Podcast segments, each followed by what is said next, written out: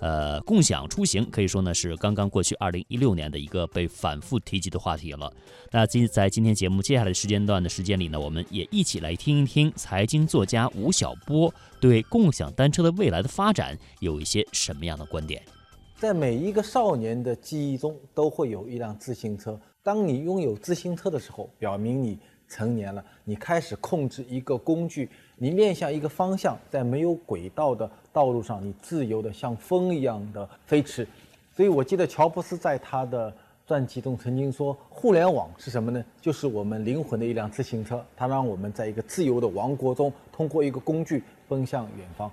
中国曾经是全球最大的自行车王国。到今天，中国还拥有三点七亿辆自行车。北京市每天的出行工具中有百分之二十还是靠自行车来出行的。我记得我在二十多年前，我曾经去过一些自行车工厂去采访、去调研。当年是中国几乎每一个城市都有一个自行车的工厂，有一个自行车的品牌。但是慢慢的、慢慢的，随着城市化进程的到来，我们都开始拥有了汽车，自行车成为了一个非常没落的行业，很少有人再来谈自行车，也没有人把它与新经济、与当今的现代生活挂上钩。但是，二零一六年出现了一个新的品类，叫做共享单车，一些年轻的投资人进入到了这个行业。说要通过自行车来改造人的最后的一公里到两公里的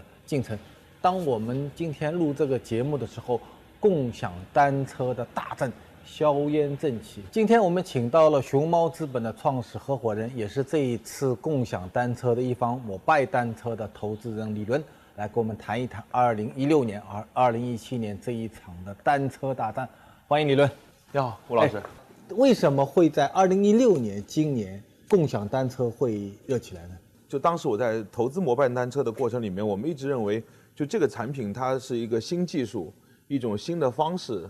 这件事情能够爆发的前提，其实是因为首先有了摩拜，我认为这么一个新的物种，就这台不太一样的车。嗯。开场的时候，吴老师就提了一个说法，说自行车其实让每一个少年觉得我开始变得自由了。那其实我认为，现在交通在城市里面把人变得不自由了。嗯，其实很多年轻人来到上海，来到杭州，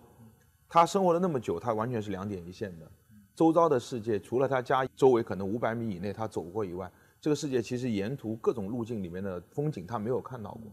那么我们认为说，其实自行车是在解放这部分，把他人跟这个城市的关系重新发生了一次链接。嗯，我们认为它是在努力的让城市生活变得更美好。所以我认为摩拜是一个新的物种。嗯，这种新的商业模型的出现，应该是以新的产品为基础的，所以我不认为说，像可能有的投资圈的同行或者说大量的创业者认为的，说自行车这场大战就是一场简单的运营驱动，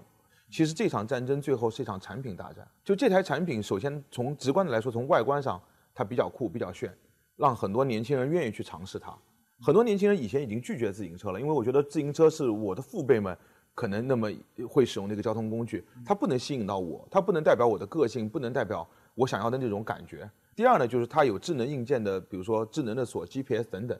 它让你变得更自由，你可以随时骑、随时还，在任何地方。当你需要停下来，你想去跟街边的某一个小的雕塑去合影的时候，当你停下来希望去买一杯奶茶的时候，它可以满足你所有的需求。公共自行车的集中存放，然后自由获取，其实。杭州就有八年前就已经有这个概念了。那么，如果从产品迭代来讲的话呢，可能我现在感觉啊，就是一个芯片获取的部分，传感器加上芯片开锁、智能开锁这一部分。但这也不算是一个特别大的一个技术，只能算个应用性的一个技术。OK，这是一个概念。第二概念呢，呃，咱们在这个单车的竞争中，无论是摩拜也好，offer 也都用了个概念叫做共享单车。但问题是你真的认为这个单车能共享吗？我先回答吴老师，你第一个问题就是它有没有革新？对，我我认为就是说这种革新，就是我们现代人所有的对于创新跟革新感觉，就是我应该是芯片级的革新，我应该是产品电子化的革新。但是其实，在不可忽略的是，就比如每年德国的红点颁奖一样，很多革新是产品设计的革新、应用的革新，甚至于是新材料的革新。那摩拜其实这种多种革新的综合体。就比如刚才您也谈到了杭州的共享单车，其实杭州那个单车我体验过，很复杂，你要用市民卡交四百九十九的押金等等，然后你还在固定的点去取那个车，还要在固定的点去还那个车，而且很有可能你经常拿到那台车还是有故障的。其实人要的就是方便，我骑自行车就骑一公里两公里，但我需要去走五百米去取一台车，然后还完那台车我还得再走五百米，很多人可能就放弃这种交通方式了。随借随还其实是非常重要的一个基本点。嗯另外再回到一个概念是说，我们在我们的移动端上，我们我们有了这个移动互联网之后，我们的 Apps 端就可以很方便，可以说两分钟以内你就可以成为摩拜的会员，你可以完成你的论证、注册、你的缴费，马上可以开始享受这辆单车，这个流程是很方便的。嗯，还有一点就在于说，谈到共享，就真正用共享这个概念来做的产品，它应该是个全新的产品，不应该把它理解为一台普通的个人使用自行车。其实共享单车。它的制造强度，它的这种就是损耗的要求等等，是十倍于甚至于百倍于传统自行车的。我们投资摩拜之前，其实我们做了大量的测试。普通自行车，我单单一件事情，比如在现上海市场，我们已经看见有大量的品牌的竞争对手的自行车出现了，嗯，但他们都是普通自行车，那个会产生一个很大的问题在哪里？我们先不讨论它的链条容易断等等这些问题。三个月以后，当它的轮胎出现磨损，需要换轮胎的时候，它就面临一个巨大的工作量。传统自行车换一条胎需要四分钟到五分钟以上的时间，这已经是很熟练的老师傅了。但我摩拜的设计决定了，我那五个螺丝，我一个工人经过半天的培训之后，他上去换了一条胎，我任何一条胎，任何一个轮子的替换，我只需要二十秒钟就可以完成。很快，就你们拜能够能够，如果你开发出来，不是，如果真的用户体验三个月后说你这个是能够从投资回报率角度或者实用性角度更好的话，那中国有无数多的工厂可以做这个。嗯，最少我们是领先的，我们最少有六个月到一年的领先时间。嗯，就是比如说我的传动是用是用齿轮传动，嗯，轴承传动，我并不是链条传动的，我用实心胎，我所有的车体用的是铸造件等等。这些跟传统自行车在制造工艺上是完全不一样的，嗯，包括说我们未来会引入一些新的材料，甚至说不排除说我们一未来可以做到说这台自行车五秒钟生产一台，大工业化生产，一体成型，自行车坏了我连修都不修，直接就报废掉，因为我本身的强度够，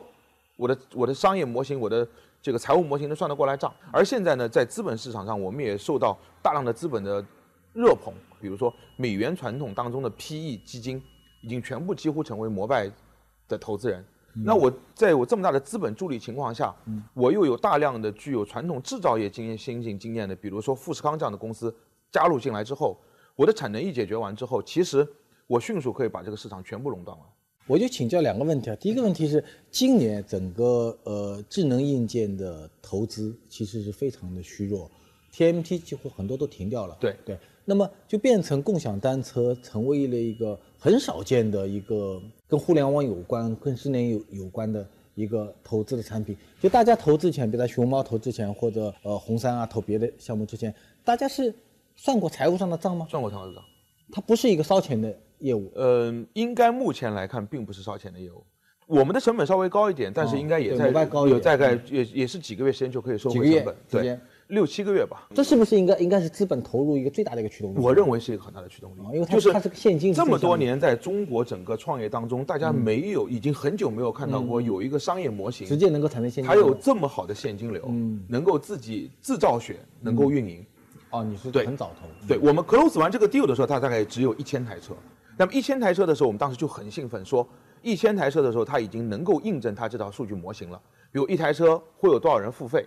会有多少人要交押金。一台车每天会被骑多少次？我丢车率多少？当时我们最大的一个疑惑是丢车率会到多少？因为大家很多时候都吐槽国人的素质不好，但其实我们通过摩拜，我们看到国人的素质不像我们想的那么差的。当然，也也反过来看，说有很多用户吐槽说摩拜好重，摩拜跟健身器材一样。但真的是我认为，就是这一点可能是很难做到两全的，因为你要把一台车做的相对结实，一天被用那么多次这么一个需求，你可能不做到那么结实。整个商业模型也很难 解决不了，也很难 make sense，就是说也解决不了这个问题啊。这个单车市场啊，我外部人来看啊，它跟 Uber 啊或这些全国统一线有有一个区别啊。比如说出租车，它很可能有一个全国性的环境通吃。对。比如说呢，我在我在杭州坐出租车，我到到南京到到上海，加在一起，那么就有可能出现 Uber 啊，像滴滴快递啊这样的一个全全国或甚至全球性的一个统一品牌。但自行车不太一样，自行车可能绝大部分的使用者都是当地的学生啊、白领啊、年轻人啊。没错。那么，那么回过头来，我们在想说，如果 Mobile 或者 Offer 你在北京、上海把根基扎完以后，中国两千多个县级市，每个地方地区都可能出现一个控制了当地市场的一个品牌。对，有可能吗？呃，这个问题就还是回到前面那个问题，就是说我我我觉得这件事有可能的。我认为任何时候，你只要是一个好产品。你都有生命力。我认为好的产品，任何时候都是市场的机会。嗯，就比如说，可能即使今天有一个某某手机品牌已经把中国市场全部统战完之后，但是像某苹果这样的好产品出来之后，它就没有机会吗？依然是会有机会的。嗯，就是我觉得不单单应该把摩拜看成是一个交通工具，我认为它应该看成是一种生活方式。嗯，它代表一种更好的生活方式，一种更健康的生活方式，或者一种调性的东西。嗯，